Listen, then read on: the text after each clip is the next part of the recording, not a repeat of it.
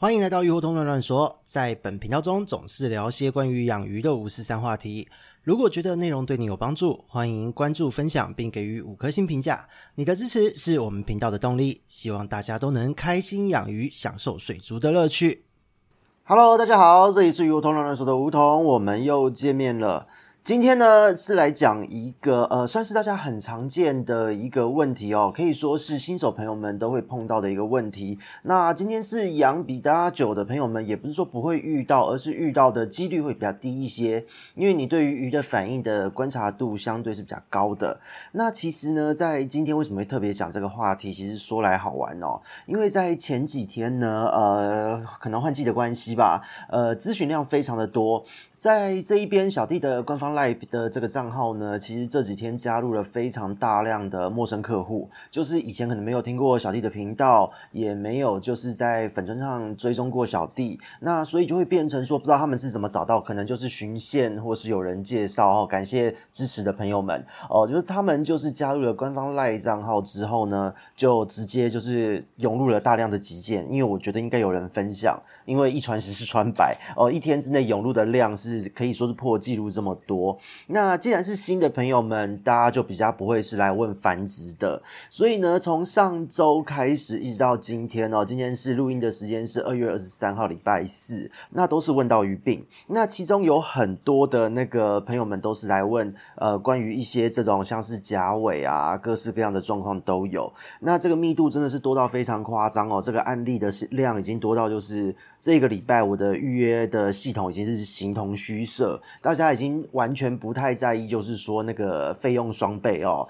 直接就是说，赶快救我的鱼。然后呢，像我昨天就是弄到了只有睡三个小时，这个真的非常的吓人。所以我只能说，就是事主很焦虑，我知道。但呃，我这边也蛮想哭的，因为我需要睡觉。否则到最后就是换我自己先住院哦。所以呢，在这样子的状况呢，想说趁今天的这一集，就跟大家聊一聊，就是关于这个常见的这个甲尾的这个问题哦。那严重的疾病呢，这几天当然也是有，但是今天就先不聊。我们下一次用单一疾病的介绍。话题再来做说明。那今天呢，就来讲这一个通则型的这个症状，因为这是这个礼拜遇到的一个大宗哦，所以呢，这个部分就是进入我们的主题了。呃，如果今天呢，就是呃，听众朋友们，你是可能因为别人的介绍才听到小弟的频道，那你也有养鱼，或是你在这一个换季的季节中正遇到了这一件事情所苦，那这一集对你来说就是相当重要了哦。所以呢，这一边请大家就要谨慎的听一听哦，因为会有蛮多的重要。资讯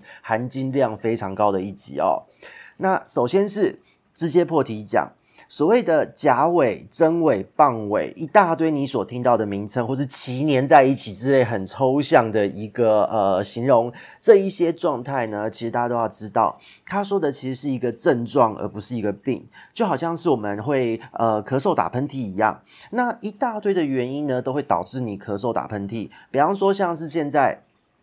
雾霾啊，空污这一些状况哦，有一些人就是会打喷嚏、会咳嗽。再来就是气温变化、过敏也会让你咳嗽、打喷嚏。然后呢，像你如果去日本哦，日本的朋友们就很严重了，花粉症也会让你咳嗽、打喷嚏，就是过敏嘛。那感冒你会咳嗽、打喷嚏，肺炎也会。再来就是，如果你在家里面前一阵子过年大扫除灰尘多的时候，你也会。那如果说你今天在路边吃路边摊牛排，你去撒那个玉米浓汤上面撒个胡椒盐，不小心撒的时候，你深呼吸了一下。哦，吸了一口气，它也会让你打喷嚏、咳嗽，而且呢，画面会非常的丑。但是呢，你不会说这样子的状况导致的咳嗽、打喷嚏会是一种病，它就是一个症状。那其实呢，甲尾、真尾、棒尾哦，我这边统称为甲尾，因为自自己讲惯了。甲尾呢，它本身它就是这样子，它只是一个症状。我每次在看到甲尾的案例的时候呢，就是网络上可能会有很多人都会跟你说，你要直接下盐、加温、下药。其实这个是还蛮危险的一个动作哦，我们稍后会做说明。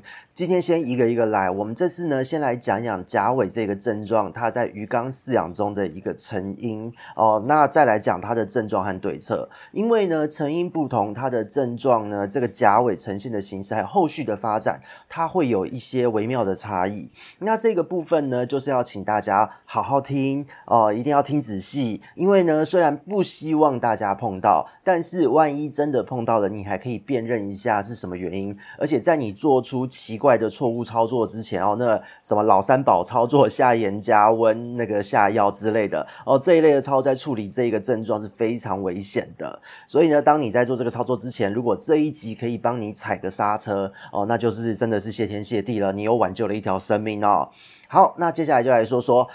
甲尾症状的一个成因哦，我们先来讲一下哦，在甲尾症状的这个成因最大宗的一个原因，也就是这几天遇到绝大部分都是这个原因哦。这个大宗原因其实说白了就是水质不当。水质不好的时候会发生在什么状况呢？比方说是在低气压哦，就是台风来前后啊，或是说接下来呢，在四五月要进入梅雨季了，台风天还会有就是台风雨哦，这样子的非常大的雨势。那这一些好大雨的状况发生后，大约是一到两周内呢，你的那个水也会特别容易有水水质不佳的状况发生。那再来就是换季。换季的这个时候呢，是最特别的期间哦，因为其实呢，就是细菌和原虫正在打群架哦，这个当然是很很口语化的说法，但其实呢，我们以生物的一个语语言来说呢，它就是说细菌原虫正在做消长。这个消长就是可能它们原本有五种细菌、五种原虫，好了，某一些种类在这个季节更替的时候，它原本很强势，会变弱势，会慢慢的被别的物种取代掉。哦，某一些物种变多，某一些物种变少的状况，就是所谓的消长。那这个过程，他们就会有互相的一个可能会分解尸体啊，可能会有抢地盘啊，各式各样的状况都有。所以我都会说这一段时间就是细菌原虫打群架的状态，战争状态。哦，细菌界的你鱼缸这个小系统里面。的微生物正在世界大战，那这个是这一个季节哦，特别是春季的时候一定会发生的事情。那这个季节呢，又同时会因为鱼本身哦，这也是鱼的繁殖季啦，所以呢，当你的鱼今天在这段时间内分泌会变化。它的免疫力呢，本来在这一段时间就会稍微差一点，所以呢，就算你什么都不做，也会有比较高的几率就没事，它自己就炸了。那特别是哦，尤其是你过滤系统非常复杂的缸子，如果你的底沙超厚，系统里面。造景超多，死角超多，然后你的过滤系统又塞了满满的东西，你的风险就会随着你的造景的复杂程度，还有你的这个过滤系统的复杂程度，它的风险会越来越高。那如果你都不清理或是都大量喂食，那风险就会更高。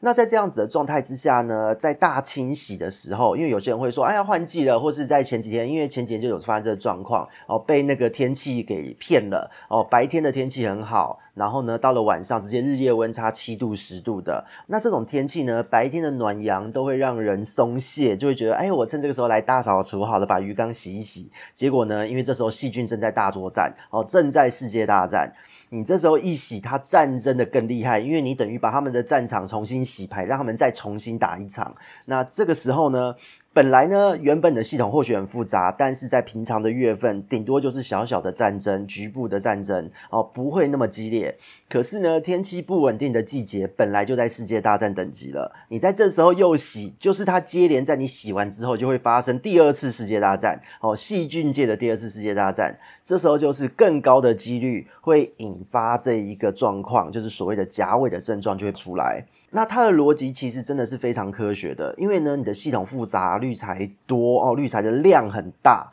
那这个时候呢，微生物打群架的时候，战场非常大，伤员就会多。如果说你是单一滤材的话哦，单一的滤材就是石头滤材堆爆，塑胶滤材堆爆。那它这时候微生物打群架的时候，因为它的兵源众多，它这时候战场超级大，一打伤员一堆的时候，你的水质瞬间污染程度呢，你会远远的比起没有过滤哦，没有过滤都。比这时这个时候还要干净哦，会比没有过滤的，或是单一水妖精裸缸的这个系统呢还要严重很多，因为它的空间战场实在是太大了哦。你可以想想看，战场那么大，人都是塞满的状况，打起来会怎样？一定是尸横遍野。所以呢，在这个过程中，当我们今天如果是在看历史故事的时候，你看到这种战场上，它之后都会有疫病会接着发生，因为尸体就是会长细菌，就是会滋生有的没有的东西，就是会有毒素在。鱼缸中呢，一模一样，这一些细菌、原虫，它们的尸体，还有他们在战争中过程中产生的各种刺激物、毒素呢，坦白说，就是大量的自由基、酵素这一些的东西。你测水质的常规数据呢，是测不太出来的。你会发现数据都好漂亮，可是你的鱼怎么夹尾了呢？因为呢，这些刺激物群都不是水质的常规数据可以测出来的东西。那这时候你就会发现鱼很惨，然后呢，水很漂亮。这个就是常见的一个状况，所以这是非常科学的一件事哦。那这个部分是大宗的原因。这一个礼拜哦，前几天都一直遇到的咨询很多都是这个样子，真的就是被天气给骗了。所以我都会说，在换季天气不稳定的时候，千万不要做大动作的清理，因为你的系统接下来战争，哪一个国家哪一种细菌会获胜，哪一种原虫会胜出，我们不知道。万一你做了大动作，出现的哦，灯王的征服世界的，它是条件的致病菌，拉蒂六海牙，这个时候就会非常的危险了。好，所以这个时候都会不建议在这个季节时间点做大操作，是这个原因。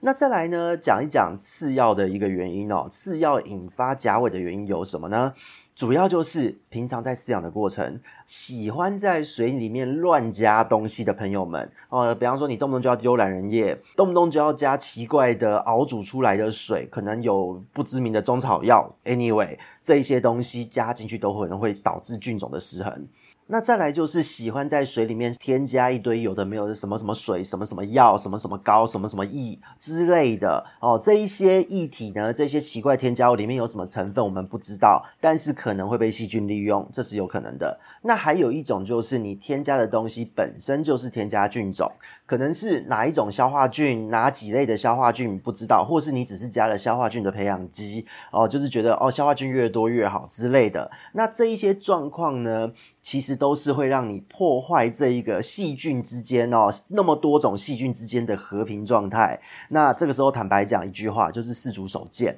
你自己乱加东西下去，你破坏了这个鱼缸的平衡，就是爆炸了。那除了四足手贱的状况之外呢，还有什么样的情境呢？是属于这个次要的原因，就是你的新鱼不检疫，你直接带来了新的细菌。有一些人是把鱼从它的袋子里捞出来，直接甩到鱼缸，这个以不检疫的严重程度来说，还算是小一点点。可是有一些人呢，是把整袋。从外面带回来的水直接进入主缸哦，这是不检疫的状况中最严重的一种。因为呢，水里有别的东西，鱼体上面也沾着大量的这些东西。然后呢，你这时候直接把所有的这一些新的细菌入缸。现在鱼缸的状态还在和谐的状态，你直接加入了新来的细菌，你就直接引发世界大战。这个时候呢，就是会发生大事的。那再来呢，还有一个状况就是，如果你平常养呢，你就是喜欢高温高强度的喂食，然后喂食过量，那这个系统里面呢，菌虫和原虫呢，因为它们大家都会可以利用的东西不一样，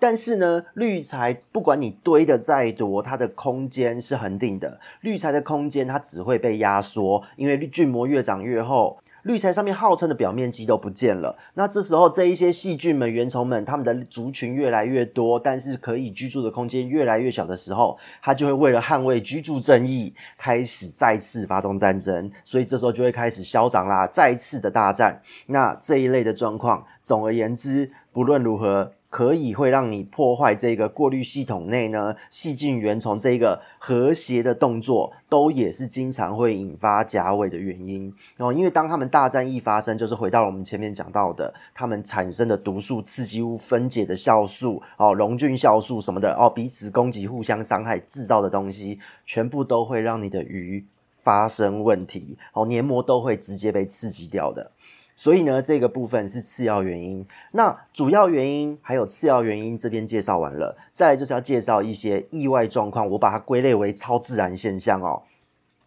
这一些意外状况，顾名思义，就是真的就是意外啦。比方说，你的水塔里面常年都不清洗的，然后呢，一清洗呢，你那个水直接就没有让它先流一下，把脏污先流掉，直接就把它入缸的。这种状况有很多人都有发生。那再来就是附近会喷洒杀虫剂，住家附近难免哦，特别是要进入夏天前一定会喷洒，因为要预防登革热。那好死不死呢，你的房间为了通风又开着窗户，那就飘到了你的那个室内的鱼缸中，甚至呢，有一些朋友们可能会开抽风机，让你的室内维持通风，这个状态也会抽进大量的毒素，这种状态也会发生这个呃所谓的甲尾现象哦，也会让你的菌虫失衡，甚至有直接中毒的状况都会发发生。再来就是你水塔呢，或许有洗，但是你的管路老旧，比方说像是阀门什么东西生锈的啊，这个铁锈呢也是会产生这种状况的。然后还有一些就是之前有聊过哦，水塔里面那个有死鸟的哦，一只死鸟死在里面烂在里面的哦，这种超自然现象都算是意外状况，所以这个是我们不可抗的。你发现了就只能赶快去找出原因，想尽办法的抽丝剥茧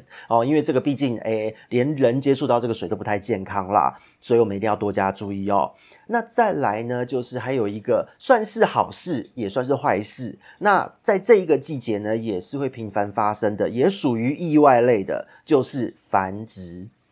鱼在繁殖，还有出鱼苗、鱼孵化出来哦，孵出来的这两个动作，这两件事情也是有机会会掀起这个细菌原虫的世界大战的。以繁殖的状况来说呢，其实是因为啊，在这个过程中，繁殖交配的过程中，因为就像啊、人在床战的时候，都会有一些那个味道，都会非常的重哦，那个整个室内空都弥漫着就是嗯情欲的味道。鱼在水里面也一样。它在这个水里面在繁殖的过程，因为它们是体外受精，水里面呢会有大量的一些激素啊，这一些东西，精液啊，什么都会出现。所以呢，这一些东西本来对于鱼类来说，它只要微量就会有感了，它会抑制住鱼的免疫力哦。在繁殖的时候，这些东西都会抑制鱼的免疫力哦。同时，这些物质对于黏膜呢也是有一点刺激性的。那再来就是呢，这一些东西，这些物质，它虽然被利用掉了，自己失效的也很快，可是它失效之后呢，环境中的细菌原虫也是会利用的。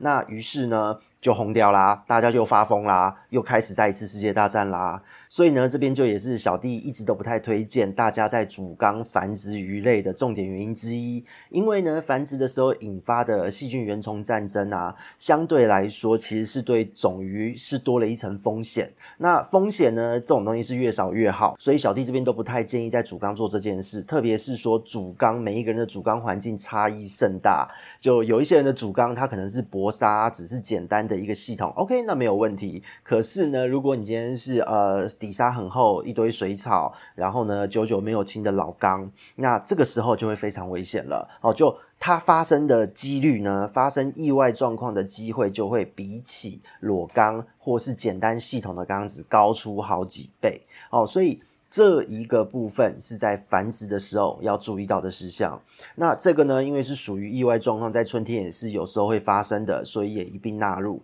再来呢，就是要讲到出鱼苗了。以卵生鱼来讲哦，鱼苗在出蛋的时候会有分解卵壳的酵素，因为鱼苗在出蛋的时候，它其实是先分泌的这个酵素，然后呢用尾巴抖抖抖，从尾巴先出来，再把蛋壳弄破掉，自己再冲出来，它是这样的一个逻辑。那这一些酵素呢，它不会因为鱼苗出蛋后就停止作用，它会持续的作用，让蛋壳在慢慢的在这一个鱼缸中，在水里面会慢慢的降解掉。所以呢，这一些东西。对于细菌和原虫来说，又是超赞的一个营养来源，所以他们又会为了这些食物大量增生，又要再次的开始抢地盘哦，因为空间有限嘛。但增值无限哦，这个部分又要再次捍卫居住正义了。所以呢，一个不小心，因为战况激烈，再次菌浊啊，不小心又夹尾了。因为中间过程中的产物毒素又会刺激到鱼，所以这也是出鱼苗的时候，如果你不及时换水，是可能会发生的状况。哦，这边又再次呼应了前面讲到的，在主缸里面你孵蛋就是会有这个风险哈，一定要特别注意到。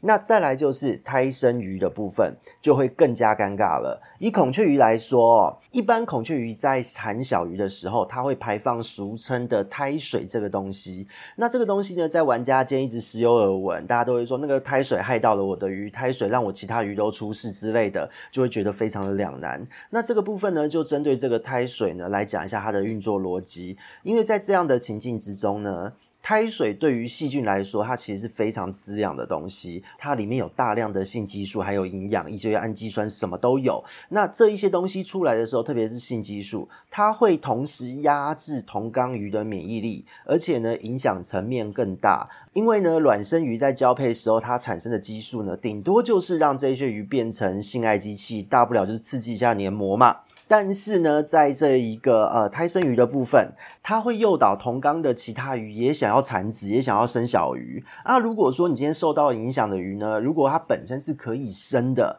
本身也已经成熟了，而且它的小鱼在肚子里面发育的也差不多了，它是有机会在几天内就生出小鱼的哦，因为这个就是所谓的呃有催产的功能在啦。那如果今天呢，很不幸的你放在一起的，它虽然成鱼了。但是呢，它还没有受精，它是一个年轻的母鱼，它自然就不需要生产嘛。那这些年轻的母鱼呢，就很可能会因为这个在短时间内瞬间出来的大量的激素，因此引发一连串的内分泌失调，整组会坏掉哦。那是真的很惨的一件事。这时候你就会发现，很多的个体它本身会因为激素的关系，直接就加尾。夹尾后，就算你拉回来，你会发现本来体态都还算漂亮的鱼，忽然间就是肚子都凹下去，永远都不会胖。而且你看它游泳的时候，它的那个鳍呀的摆动感，身体的摆动感都很虚弱，飘在那边有气无力的样子。而且呢，这样的鱼你再怎么养都养不胖了。所以呢，小弟这边基本上都会建议哦，就是你把它这个鱼分年龄分批养，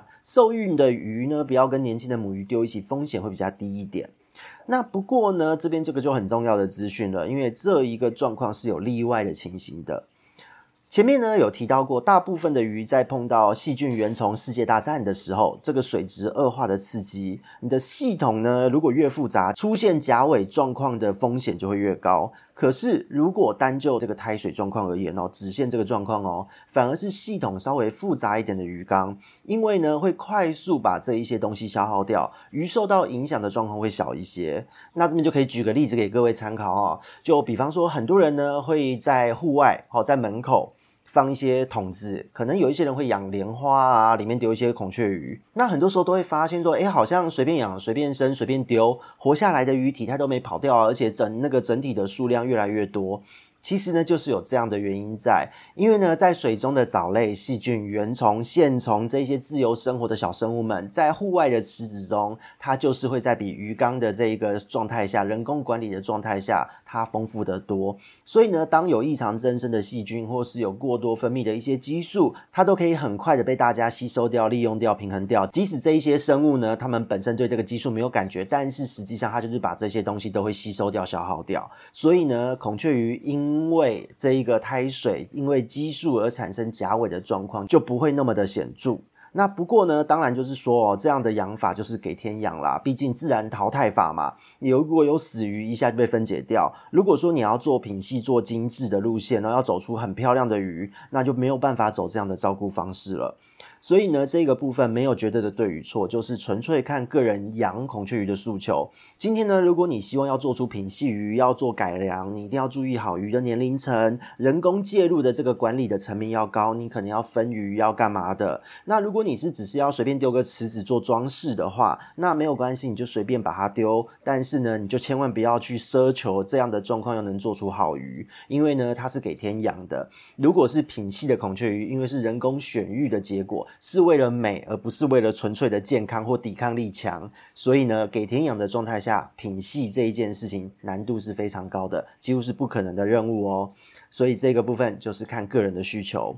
那讲到这边呢，以上就是各种的常见、不常见，还有超自然的原因。其他呢，还有一些是小弟目前还没有想到哦，因为录这一集的时候是很随口的，就直接录了。那这个部分就只能留待听众分享，或是各式各样的鱼友们再来咨询、来补充了哦。所以这个部分呢，就是讲到这里。当我们知道了这一个原因后，我们再来讲一讲它的症状还有对策。这边的资讯呢，也是相当重要哈。这一集整集都很重要，就对了。首先就是不管什么原因。只要呢，你的鱼缸中细菌原虫界世界大战了，还有就是当你的水质恶化、水质异常、各式各样的毒素刺激相关的这个症状呢，鱼的夹尾症状呢，在很短的时间内就会发生。比方说，你换完水之后，或是哪一条孔雀鱼生小鱼了，就会短时间内大家都缩成一团，或是呢就全部沉在底部。以临床来说呢，大约两小时内就会发生了。那你这时候你会看到这些鱼呢，如果它都没有恢复哦，没有恢复正常的呼吸，因为有的时候你换水瞬间的紧迫是很正常，它们会受到惊吓。可是呢，半小时、两小时过去都没有恢复，而且呢，全部的鳍如果都合起来哦，背鳍夹着，尾鳍也缩着，臀鳍、腹鳍都都缩着，而且你会发现它想要游泳的时候，他想要动的时候，他的鳍是粘着，好像被胶水粘住一样，完全拉不开、撑不开。那这时候你还会发现说，可能鱼体全身会发白，那这个发白是表层的这个黏膜增生。甚至呢，有时候会伴随着鳍的末端会砍丝，哦，那个夹起来变成一束一根的这个鳍呢，末端会开始牵丝，这个都是黏液开始异常的分泌增生脱落，甚至呢，鳍还会溶解掉，有时候会渗血。那这个时候严重的还会飘在水面，因为呢，它的这个鳃部哦，鳃里面的那个鳃丝，因为黏液大量的分泌，它整个被像是被浆糊糊住一样，它完全没有办法呼吸，因为缺氧，它就浮头了。那这时候呢，蛮简单的，因为你如果是裸缸哈，或是没有系统的鱼缸，你就越快越好，你就立刻百分之九十的大量换水，然后呢，添加千分之零点五到千分之一的盐巴下去，就是每公升的水兑上零点五到一公克的盐巴哦，你换算一下，稍微计算一下你的量。然后呢，搭配强打气哈，很快就会恢复了。那当然，这个是有时间限制的。如果你拖的时间越久，它恢复的时间越慢。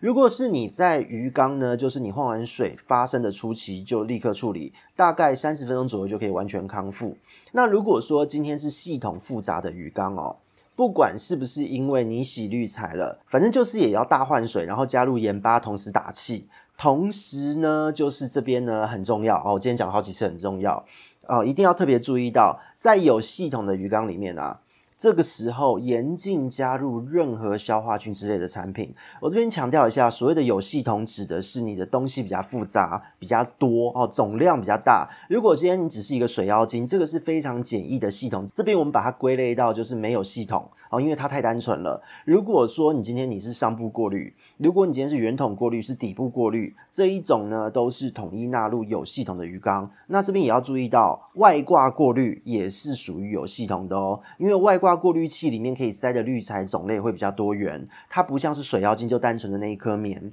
所以这个部分凡是有系统的鱼缸，严禁加入任何消化菌之类的产品，因为呢鱼体表的黏膜都已经被掀掉了，这一些脱落的黏膜，你看到痰稀的这些东西呢，它会被你加入的这一些细菌呢，环境中这些可以正常维持水质好的细菌们。它会把这一些黏膜，因为黏膜自己也会降解掉，它会把它视同食物，整个分解拿来利用掉。那这一个过程呢，分解的过程对于鱼类来说是超大的刺激，因为平常健康。附着在鱼的体表，所以轻微的分解其实都不会怎么样，哦，只是分解掉老化的这一些脱落的这一些黏膜。但是呢，如果现在鱼已经没有黏膜，整个黏膜大破坏被破防了，那这时候你把它直接把这个菌加下去，就会很惨哦。你任何这一类的甲尾状况发生后，不论你今天是因为细菌的世界大战，或是我们前面讲到环境中的这个毒素的问题，水里面的毒素的问题哦，这一些状况都算在内。不论你是什么原因，只要发生了甲尾，你如果呢在这时候傻傻的直接把消化菌加进去，你以为是细菌打架，所以你赶快加入细菌哦，这样子就好了。对，这是平常时候也许可以，但是当已经发生甲尾症状的时候，你不可以，因为鱼已经没有黏膜了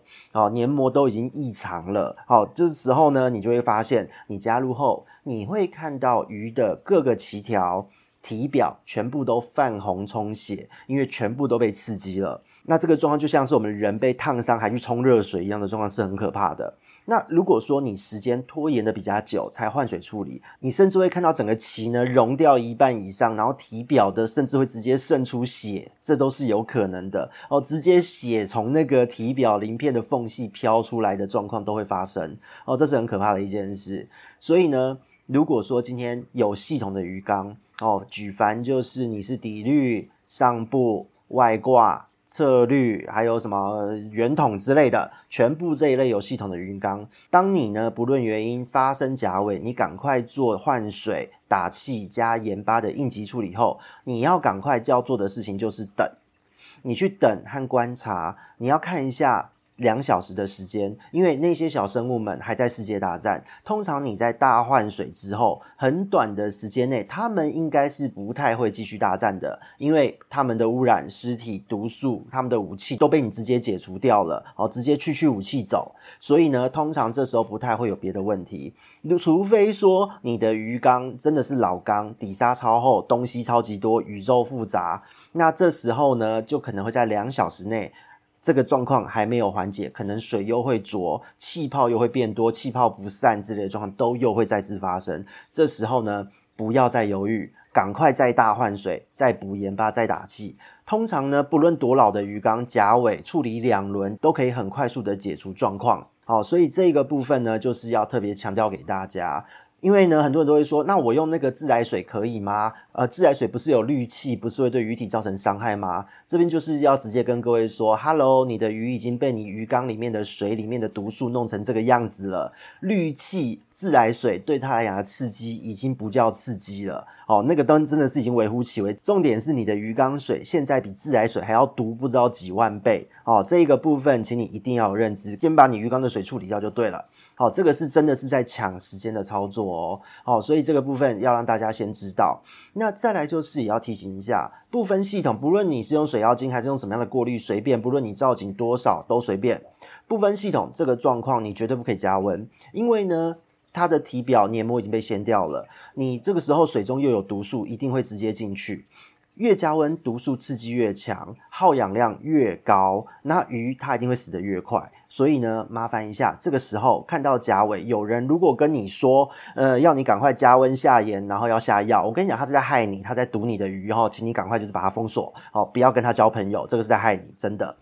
凡是遇到甲尾，绝对不可以高温，一定就是维持低温。你要让它能够缓冲这些毒素，让毒素的刺激减到最低，让它的耗氧量也减到最低。所以呢，水温二十二到二十四度，甚至如果有一些是比较偏好低温的鱼种哦，比方说像鼠鱼这一类的，当发生了这个状况，甚至可以二十度左右都没有关系。好，所以这一个部分呢，是甲尾的一个应急的基本处理，还有症状的描述。那它的整个处理操作逻辑。级呢，其实非常的简单，就是透过换水移除掉水中全部的毒素杂菌，然后这一些所有细菌原虫大战跑出来的拍米亚，他们的毒素武器攻击彼此互相伤害的毒素全部都要拿掉。那这一些东西拿掉之后呢，你加入新的水，加入少量的盐巴，千分之零点五到一的盐巴，去保护这个鱼体表的黏膜，还有就是让鱼可以正常维持它的渗透压，因为鱼的黏膜和表皮呢，它是可以让它的这一个渗透压维持一个恒定的状态，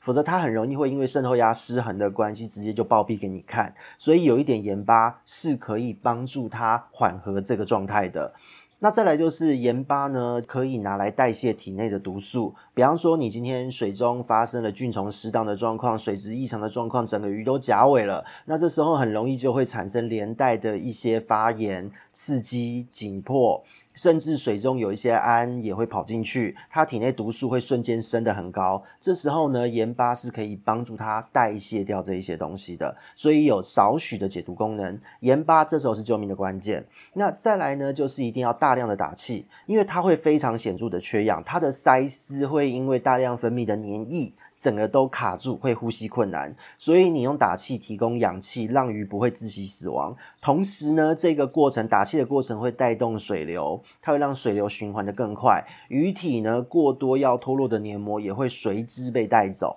好，这一个部分是它的一个操作的逻辑，听起来很简单，但是呢，关键在后面了，又是一个更重要的。今天是重点连发哦，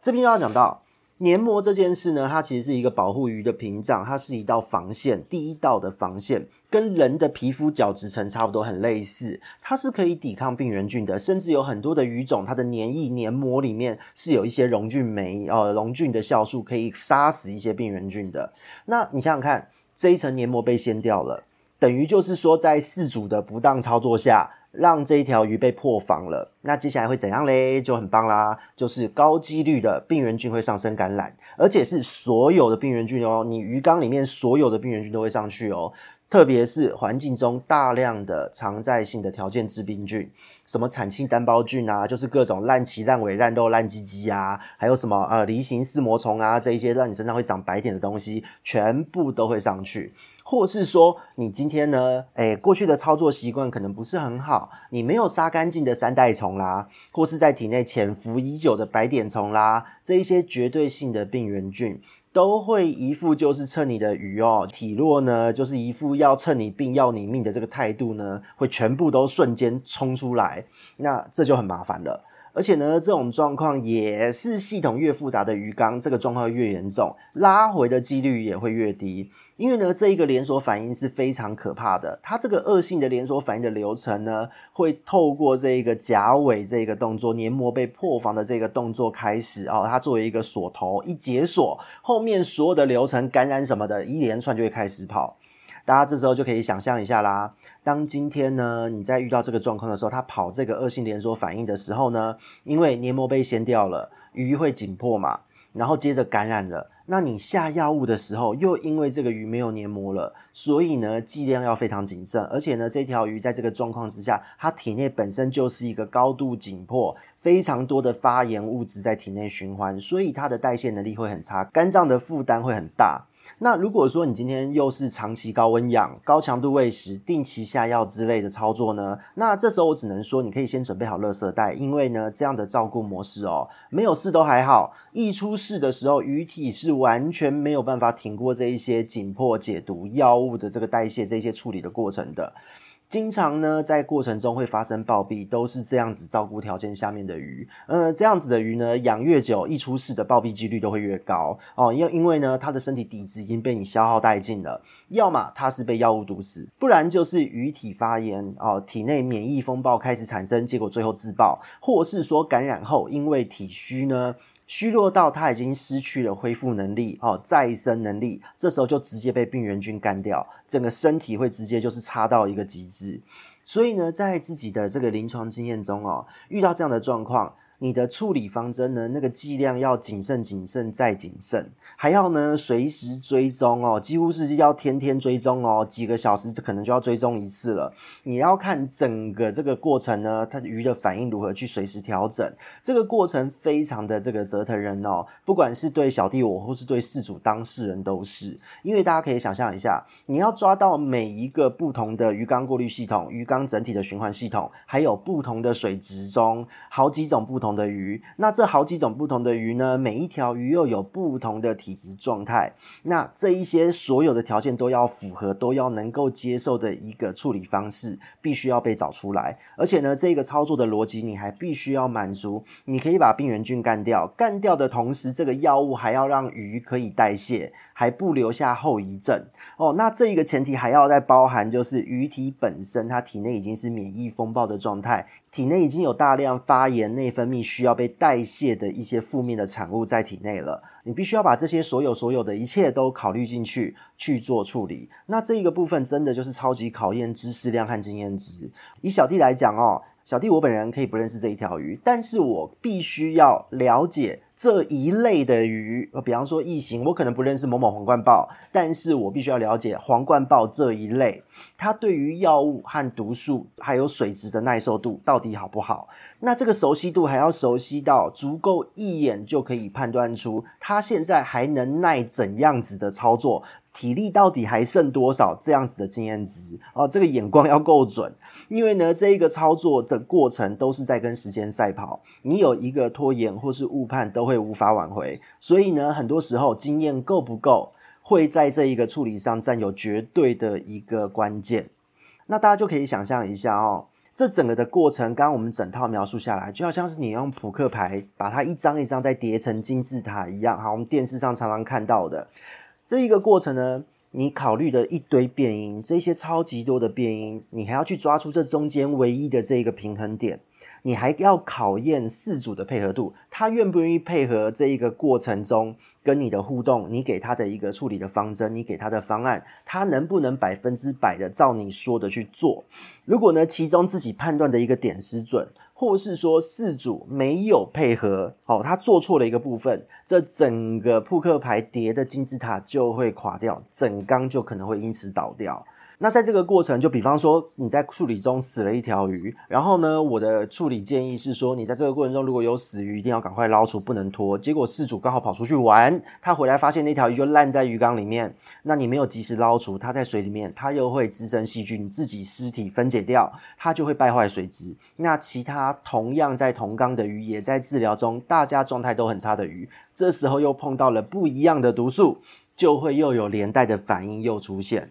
所以呢，就是每次碰到这一类的状况啊，小弟都会觉得哦，这个事主应该是要来搞我的吧？如果是帅哥猛男啊，是菜，可以尽量冲着我来，一起来都可以。但这一类的哈，就先不用，因为呢，这个案子呢，这一类的案子处理的难度其实真的是很高的。大家以为只是一个小小的夹尾，可是呢，小小的紧迫，小小的夹尾后面。开启的是一连串的噩梦的连锁反应，这个部分就反映了他的这个处理的高难度。如果说今天没有足够的经验，或是说饲主本身很天兵的话，基本上是很难拉回来的。那偏偏呢，这一类的状况在台湾的饲养方式又是大众，大家都喜欢高温养，遇到事情就加盐、下药、升温，这三个处理方式只有一个加盐勉强算对，